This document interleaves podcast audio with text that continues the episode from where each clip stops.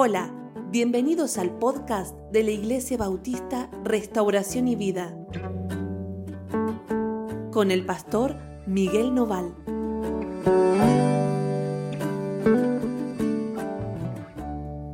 Hola, ¿cómo andan? Dios los bendiga muchísimo.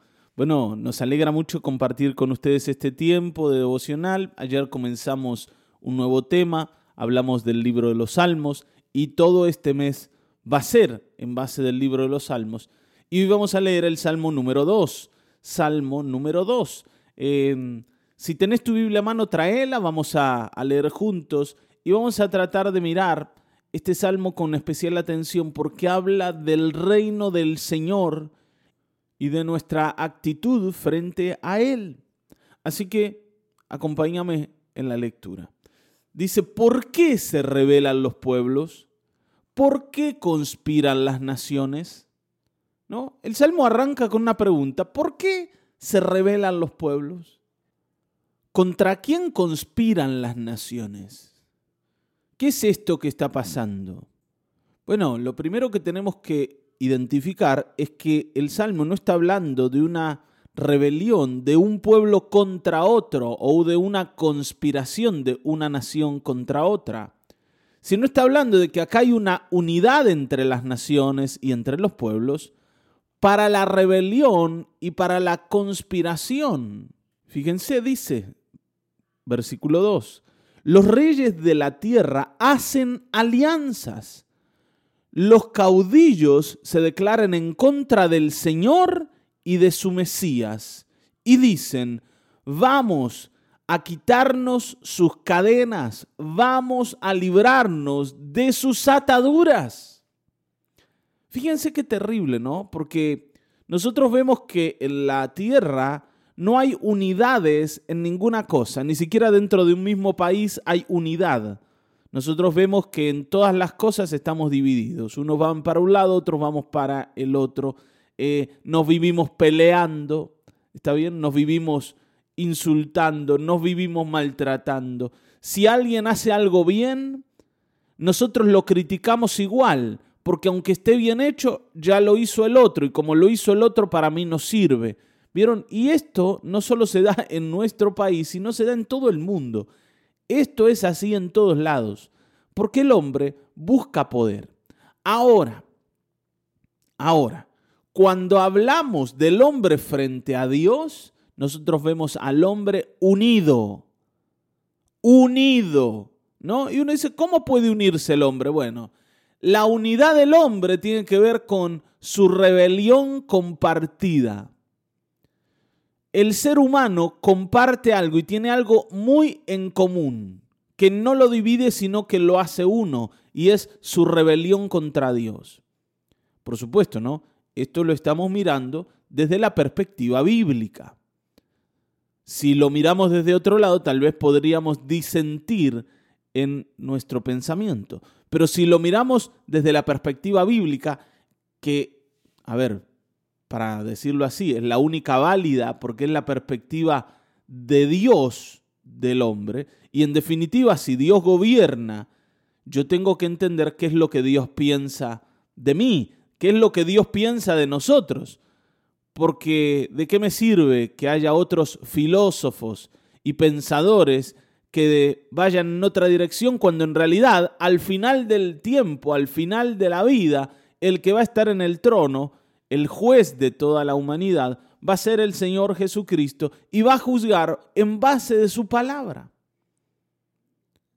Entonces yo tengo que entender cómo Dios ve al hombre.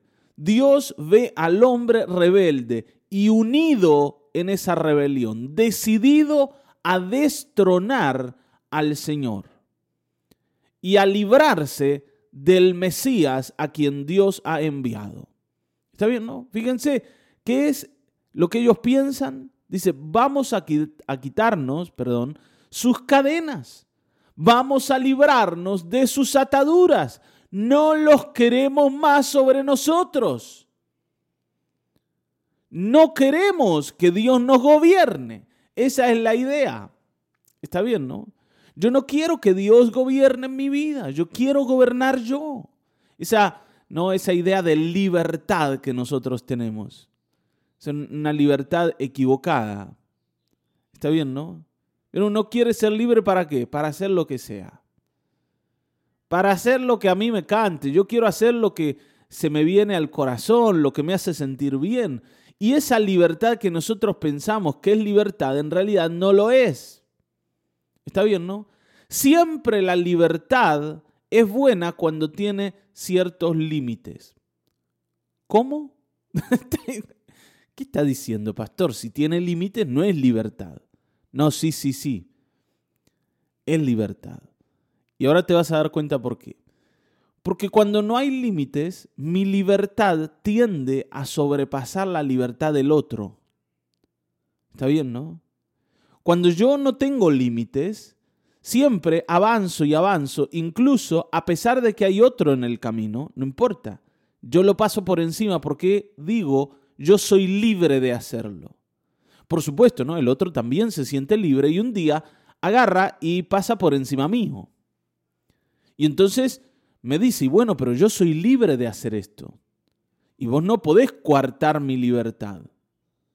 Entonces, ¿qué pasa? Terminamos matándonos entre nosotros porque somos libres. Y el día en que quedemos solos, nuestra libertad va a ser nuestra mayor cárcel. Está bien, ¿no? Porque no vamos a tener a nadie con quien compartirla. Entonces, ¿para qué quiero ser libre si estoy solo en el mundo? Es lo mismo que estar metido dentro de una celda de 4x4. Si total, no puedo compartir con nadie la vida. ¿Te das cuenta? Siempre la libertad del otro y mi libertad son buenas cuando pueden existir en conjunto. ¿Te das cuenta de esto? Y esto es lo que Dios quiere hacer entre nosotros, que podamos vivir como familia. Hermanos, Dios no te quiere libre para que hagas lo que quieras. Dios te quiere libre para que crezcas saludablemente, para que te desarrolles y para que ames y para que después a causa de lo que das recibas vos también amor. Y Él sea el Dios y Padre de todos. Pero tiene que enseñarnos a vivir. Ahora, ¿nosotros qué queremos? Independencia, libertad. Son como los niños, ¿vieron? ¿Qué quiere un niño? Libertad. Quiere independencia. ¿De quién? Y de papi y de mami. Y vos sabés que al chico no le podés dejar que haga lo que quiera porque se va a equivocar. Más allá de que haya cosas que no te gusten a vos, vos sabés que el niño se va a equivocar porque no sabe vivir en libertad necesita guía de los padres para aprender a vivir en la vida después, guiado por su propio pensamiento, por su propio corazón. Pero para ser guiado por su propio corazón, está bien, ¿no? Por su propia intuición, tiene que aprender en la vida qué cosas son correctas y qué cosas son incorrectas. Yo sé que estamos en un tiempo donde todo está mal, ¿vieron? Toda guía está mal. No, porque eso viene de un sistema que te enseñó que vos sos así o sos asá. El otro día Laura me contaba de que ¿no? ella está estudiando eh, fonoaudiología y hablando de, anatomía, eh, había un texto que estaba leyendo que hablaba de los genes de una persona y cómo esos genes, esa carga genética define a la persona en su sexualidad. Y están presentes en la persona desde el momento en que es concebida. Se van desarrollando. Ahora, ¿qué pasa? Que a causa de aquello que comenzamos a desarrollar nosotros, es que eh, nos empezamos a sentir, ¿no? Los hombres empezaron a sentir mujeres, algunos de ellos, por supuesto, ¿no? Mujeres que se sienten hombres, otros que no saben bien qué son, empezamos a decir que esos genes que definen nuestra sexualidad también es como que son como conducidos por el entorno en el que la persona se desarrolla. Y entonces decimos, bueno, pero eso también lo terminas de aprender. Que sos hombre lo aprendiste, lo recibiste de alguien, pero en realidad vos podés decidir qué sos. Y llega un punto que estamos tan perdidos, no sé si se dieron cuenta que al principio había hombres que se sentían mujeres y mujeres que se sentían hombres y punto. Está bien, ¿no? Pero después, con esto de empezar a sentirnos algo, empezamos a sentirnos eh, ya eh, de una manera en que ni siquiera podemos definir cómo nos sentimos. ¿Qué sos? Y bueno, yo no sé bien qué soy. Esto de cómo te autopercibís. Y bueno, ya no sé bien, porque incluso me faltan palabras para explicarlo. ¿Me entienden, no? Es como que yo quiero ser algo que ni siquiera sé explicar. Y terminamos perdidos. Y este extravío nos va a llevar a dos, a dos lugares posibles. O a la destrucción o a volver a encontrar una norma que nos vuelva a encauzar en un camino en el que nos volvamos a como a, a ubicar. ¿Me entienden, no? En el que nos volvamos a orientar el hombre no está hecho para ser totalmente libre a causa de que no puede controlarlo todo. No sé si te das cuenta, la libertad, la libertad total, no existe como, ¿no? como idea básica. ¿Por qué? Porque yo no puedo controlarlo todo, porque un día yo quiero ser libre para decirle, como acá, ¿no? Al cielo, a Dios, que no quiero que Él esté en el trono y que yo quiero estar ahí. Pero la verdad es que yo no puedo estar ahí. ¿Te das cuenta, no? Yo no puedo estar ahí. Porque yo no hice el mundo, porque yo no creé nada de lo que existe. Porque soy una hormiga en realidad en medio de todo esto, que tiene aires de grandeza, nada más que eso. Entonces mi libertad va a tender a dañar todo lo que existe. Primero empiezo por dañar al que tengo alrededor. ¿Por qué? Porque un día Él es el obstáculo para que yo sea feliz. Y después voy a ir en contra de Dios mismo. Ahora, hemos sentido que para esto sí tenemos que estar de acuerdo. Y esto no es de ahora, esto es desde siempre. Uno de, los primeros relatos de la escritura es eh, acerca de la torre de Babel, cómo el hombre se unió para destronar a Dios. Y ahí el Señor tuvo que confundirle el lenguaje y, al, no poder hablar el mismo, el mismo idioma, se disgregaron. Pero donde empezamos a hablar de lo mismo, terminamos uniéndonos para ir en contra de Dios. Y esto está metido en nosotros y se llama pecado. Esto no es un gen en el hombre, eh, y un gen con el que Dios lo creó, como la sexualidad pero sí es un gen adquirido por elección. El hombre decidió volverse rebelde a Dios. Y esta es una decisión que hemos tomado todos. Bueno, algunos dicen, no, pero pastor, yo nunca quise ir en contra de Dios, yo nunca estuve en contra de Dios, yo siempre fui amigo de Dios. No es verdad. Está bien, no es verdad. Ninguno de nosotros puede decir que no es rebelde al Señor. En algún punto, en algún área, en alguna cosa, nosotros hemos manifestado más de una vez nuestra rebelión al Señor.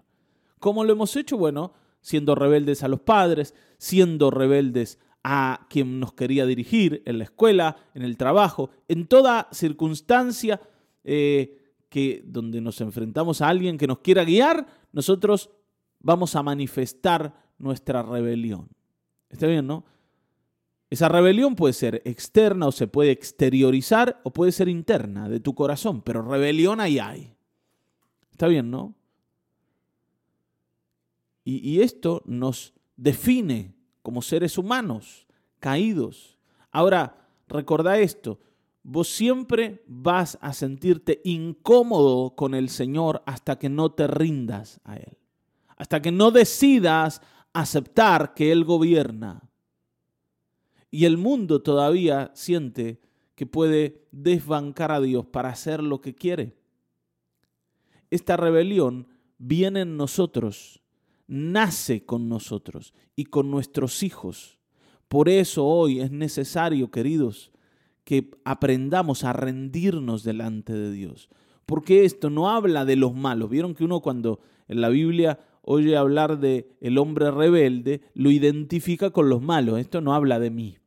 Esto habla de, ¿no? de los asesinos, de los violadores, de los estafadores, está bien, ¿no? De los que hacen brujerías. No sé, habla de, de los malos del mundo. Pero en realidad no. Esto habla del ser humano. Habla de todos ellos. Está bien, ¿no? Por eso nosotros tenemos que entender que la clave para salirnos de esta norma de rebelión es la humillación y la fe. No hay otra cosa. Desde mis actitudes, desde mis acciones, yo siempre voy a manifestar rebelión delante de Dios. Esto es lo que dice la Biblia. Todos los seres humanos se van a levantar tarde o temprano contra Dios, a menos que entiendan sus rebeliones y decidan abandonarlas y de manera intencional puedan confiar en que el que reina es un rey justo y es quien debe estar en el trono. Está bien, ¿no? Ahora, miremos el trono y miremos cómo Dios ve esta rebelión del hombre. Versículo 4. Dice, el Señor se reirá. Dice, el que reina en los cielos se ríe, el Señor se burla de ellos. Pero ya enfurecido les habla y con su enojo los deja turbados. Ya he establecido a mi rey sobre el monte de Sión mi lugar santo. Ya he establecido a mi rey sobre el monte de Sión. Dios desde el cielo y habla del Padre, está bien, ¿no? El Padre, el Dios de todo, dice, se va a reír del hombre. Claro, ¿por qué? Porque en realidad los únicos que no vemos nuestra realidad somos nosotros mismos. Somos como hormigas, recién decíamos, pero orgullosos.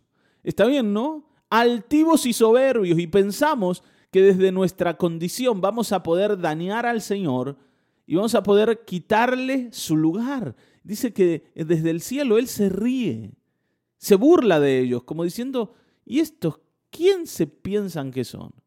Y termina enojándose, dice, y enfurecido les habla, les habla nomás. Está bien, ¿no? Les habla y con su enojo los deja turbados los deja sin fuerzas. En un momento, una palabra del Señor y ya no existimos más. Entonces, eh, hermanos queridos, hoy necesitamos entender que Él reina porque Él puede reinar, porque Él sí tiene todo bajo su control y tiene todo poder. No está en el trono porque sí o de casualidad. Él es el Señor. Y cuanto más rápido yo acepte esto, de que Él es el Señor, de que Él es Dios, yo voy a poder ubicarme correctamente delante de Él. ¿Está bien, no? Porque en el fondo, si hay algo que he ignorado toda la vida, es que hay un Dios que lo gobierna todo. Y, y mientras yo ignoro esto, ¿no es cierto? Un día se me ocurre que yo le puedo hablar de cualquier manera y lo puedo ignorar y me puedo deshacer de él y le puedo decir, mira, vos en mi vida no, no entras más. Yo en mi casa te cierro la puerta. A mí no me interesa tener Dios, así que vos eh, hacé lo tuyo, pero conmigo no te metas más. Y yo siento que puedo hacerlo, ¿no? Y que Dios va a decir, ay, está bien, yo respeto la propiedad privada. Pero no es así, todo es de Él. Vos mismo sos de Él. Yo no puedo decirle a Dios, quédate fuera de mi vida. Está bien, ¿no? Porque si el Señor lo respetara por un tiempo, y, yo te digo, espero que nunca sea así, que nunca Dios se quede afuera de mi vida y que nunca haga caso a mi rebelión, que siempre venga y vuelva a tocar la puerta y vuelva a decirme, vení, haceme caso, yo quiero sanarte, yo quiero salvarte, yo quiero corregirte. Yo quiero darte vida eterna. Yo espero que siempre el Señor haga eso. Pero si un día el Señor se llega a quedar lejos, el día en que yo parta de este mundo me voy a enfrentar con Él. Pero ya no con un Dios misericordioso que me llama al arrepentimiento, sino con un Dios dispuesto a juzgarme y a condenarme. Porque Él lo gobierna todo y yo no puedo dejarlo afuera de mi vida. No sé si te estás dando cuenta. Yo sé que a veces a nosotros nos sigue pareciendo posible el hecho de quitar a Dios de en medio, pero no lo es. Por eso el Señor se burla, se ríe y nos ve como incoherentes. Dice, yo ya he establecido mi rey sobre el monte de Sión, mi lugar santo. Hay un rey a quien ustedes tienen que mirar, no son ustedes los reyes. Yo ya he decidido. Versículo 7 dice, yo daré a conocer el decreto que el Señor me ha comunicado. Y ahora ya no habla Dios, sino habla el rey. Está bien, ¿no? El rey que Dios estableció. Dice, yo daré a conocer el decreto que el Señor, habla de Dios, me ha comunicado. Tú eres mi hijo. En este día te he engendrado. ¿Quién es el rey que gobierna en el monte de Sión, en el lugar santo? ¿Quién es el rey que Dios estableció? Su hijo su Hijo, Él es el Rey. ¿Está bien, no? El Hijo de Dios. Y ahora Dios vuelve a hablar ahora a su Hijo y le dice, pídeme que te dé las naciones como herencia y tuyos serán los confines de la tierra. ¿A quién Dios sí le da? A su Hijo. Y acá hay algo muy importante. Nosotros sabemos, ¿no? El Hijo de Dios es Jesús, el Cristo, o Jesucristo, ¿no? Jesús de Nazaret. El Señor decía, yo hago todo lo que mi Padre dice. Yo soy totalmente obediente, no hago nada por mí mismo, sino hago lo que Él me muestra que tengo que hacer, lo que Él dice, lo que Él quiere, incluso más. Alguna vez hemos hablado de cómo el Señor en un huerto oscuro por la noche, transitando sus horas más oscuras, sabiendo que venía su momento más difícil, venía la cruz para él. Le dijo a su padre, Padre, si es posible, solo si es posible, pasa de mí esta copa. Yo no quiero beber esta copa de ira. Yo no quiero tomarme el furor de la ira de Dios. Ese infierno vivido en, en vida. Yo no quiero pasar por ahí. Pero más allá de lo que yo quiero, que sea tu voluntad y no la mía. Nosotros vemos al Hijo de Dios como alguien totalmente obediente, totalmente rendido, totalmente dispuesto a obedecer al Padre. Dispuesto a ir donde el Padre quiera, incluso, incluso a la cruz. Porque la cruz fue más que simplemente el dolor físico que le infringieron los romanos. Está bien, ¿no? La cruz significó llevar el enojo de Dios sobre él. El enojo por todo el pecado de la humanidad. Toda rebelión fue cargada sobre Cristo. Lo que jamás se le había experimentado, lo experimentó por obediencia y por amor. Entonces nosotros, que somos hormigas insignificantes, queremos decirle al Señor que no queremos que Él gobierne cuando su propio Hijo el rey de todas las cosas, fue obediente y le dijo, Padre, lo que vos quieras. ¿Se dan cuenta de cuán lejos estamos? ¿Cuán desorientados estamos? Si el Hijo de Dios fue obediente, ¿cómo es que yo quiero hacer lo que me canta en la vida? Hermanos, si nosotros no decidimos terminar con nuestra rebelión, nunca vamos a salir adelante porque aunque no te hayas dado cuenta, hay un Dios en el trono y nadie lo va a desbancar, nadie lo va a sacar de ahí. Pero a veces nosotros también sentimos que Satanás es un posible rival delante de Dios. Bueno, no lo es. Satanás es una criatura más. Es más, Satanás ya intentó hacer esto, de sacar a Dios del trono. Y así le fue. Se convirtió en un ser despreciable, despojado de toda la gloria y de todo el poder y de toda la belleza que algún día tuvo, solamente por intentar tomar el trono del cielo.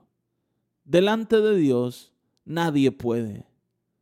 Y lo único verdaderamente sabio es lo que el propio Hijo de Dios nos enseña y es a ser obediente. ¿Está bien, no? Por eso Dios le dice a él, a su hijo, le dice, pídeme que te dé naciones y serán tuyos los confines de la tierra. lo que quieras yo te lo voy a dar. ¿Me entienden, no? ¿Cuál es la libertad a la que el Señor nos llama? Es una libertad en donde yo respeto esos límites que Dios coloca, donde yo soy obediente, donde yo lo miro y estoy para Él, y después pido y el Señor me da. Yo soy libre para pedir, pero también tengo que ser totalmente obediente y totalmente claro en que hay alguien que gobierna y ese no soy yo. Está bien, ¿no? Y cuando yo obedezco, entonces puedo pedir. Dice, someterás a las naciones con cetro de hierro y las destrozarás como a vasijas de barro. Ustedes, los reyes, sean prudentes. Ustedes, los jueces, admitan corrección. Escúchenme, no sean cabezaduras, sean prudentes, déjense corregir, aunque estén juzgando en la tierra, aunque estén dirigiendo en medio de las naciones, entiendan que en el cielo ustedes no tienen ninguna competencia, que allí hay un rey a quien Dios colocó y él tiene un cetro de hierro. Lo que dice es que nadie va a poder ir en contra de su voluntad. Y cualquiera que se coloque en contra del Señor va a terminar destruido. ¿Saben cuántas personas hemos visto con vidas totalmente destruidas a causa de sus rebeliones? ¿A causa de su cabeza dura? ¿De su obstinado corazón? ¿De su porfía? Esto no es necesario que lo busquemos muy lejos. Seguramente conoces algún niño, algún chico, algún jovencito rebelde a sus padres sus padres le decían, no vayas con los pibes de la esquina, no hagas lo que ellos hacen. Vení, dedícate a estudiar, vení, vamos a trabajar, vamos a producir en la vida, vamos a hacer las cosas bien. Y el niño no hizo caso, terminó perdido, con los muchachitos de la esquina que un día fueron igual que él y también imitaron a otros que lo llevaron por mal camino terminan en las drogas, terminan robando, terminan presos, muchos de ellos muertos, asesinados en algún enfrentamiento con otros como ellos. ¿Te das cuenta, no? No, no es una historia desconocida para nosotros, es una historia conocida, es la historia de nuestro mismo país.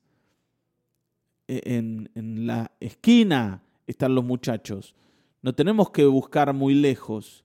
Y todo eso habla de una sola cosa, de la rebelión del hombre.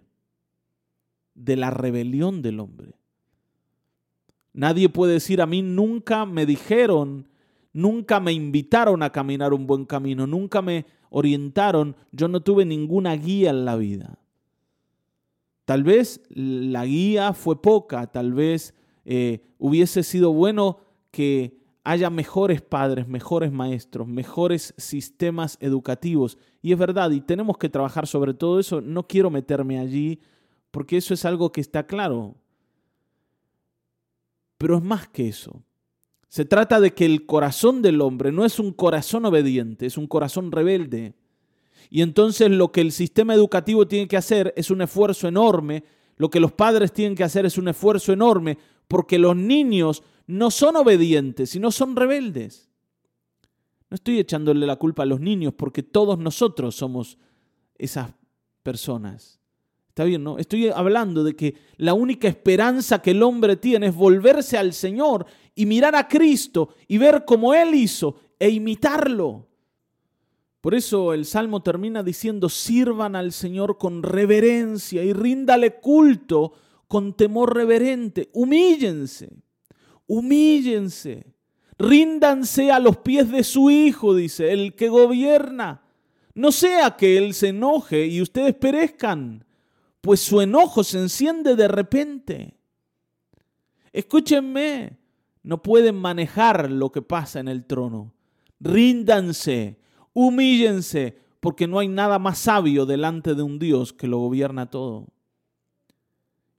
Y termina con esta frase, ¿no? Bienaventurados son los que en Él confían. Felices, dichosos son los que en Él confían. ¿Por qué? Porque ese que reina es digno de confianza. Porque el que reina no es un Dios malo, sino que es amoroso y bondadoso y misericordioso y compasivo. Pero por supuesto, ¿no es cierto? No nos va a tratar como buena gente cuando estamos queriendo desbancarlo del trono. Se va a enojar por esto. Se va a molestar por la rebelión. Eso no lo hace menos misericordioso o menos amoroso, sino a nosotros cada vez más necios y malos. Hoy hay que rendir la vida delante del Rey, porque los que confían en Él son dichosos. Los que confían en Él no van a ser defraudados. Amén. Vamos a orar. Padre, gracias por este tiempo devocional.